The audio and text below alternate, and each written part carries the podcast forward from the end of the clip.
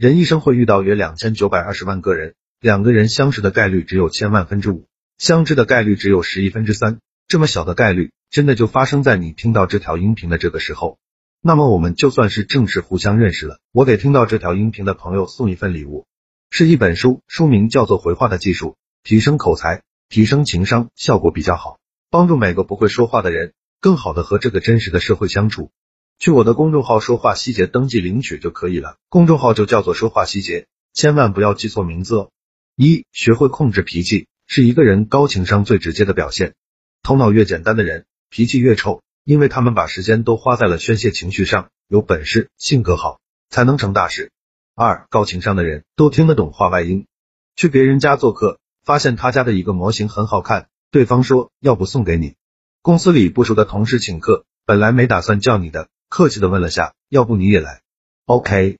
哎呦，时间不早了，要不就在我家吃吧？OK。这时候千万别傻乎乎的说好三，高情商的人不轻易许诺，你承诺过的，请务必做到。别人请你帮忙时，要仔细思考是否能做到，会不会违背诺言。四，和别人交谈时，可以适当的重复对方的话，这样能增加对方对你的好感度。比如对方说，我上周去做了瑜伽，你可以说。你经常做瑜伽吗？怪不得身材这么好。非常简单的方法，但非常奏效。五高情商的人知道自己不是救世主，也不是超人。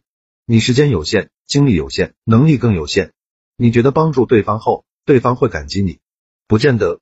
不假思索的答应对方的请求，是对双方都很不负责任的表现。对方不知道你有没有能力完成，也不知道你有没有时间完成。如果你答应下来却没做好，只会惹一身闲。六高情商的人不因无关紧要的小事和人起矛盾，别因为什么时事热点和人吵架，也别去声援什么偶像明星。越自律的人做事越沉稳，他们很容易看穿你的想法。七高情商的人说话之前懂得先过过脑子，有句话不知该不该讲的时候就不讲，太激进的话缓缓再说，或者直接咽回去。指责别人之前先想想自己的实力，在你口出狂言的时候，你在别人眼里就是个笑话。八高情商的人。经常鼓励他人，比如给这篇文章点个赞。有这种行为的人，人缘往往会更好。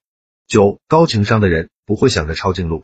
大家都这么聪明，如果有近路可以走，早就人山人海了。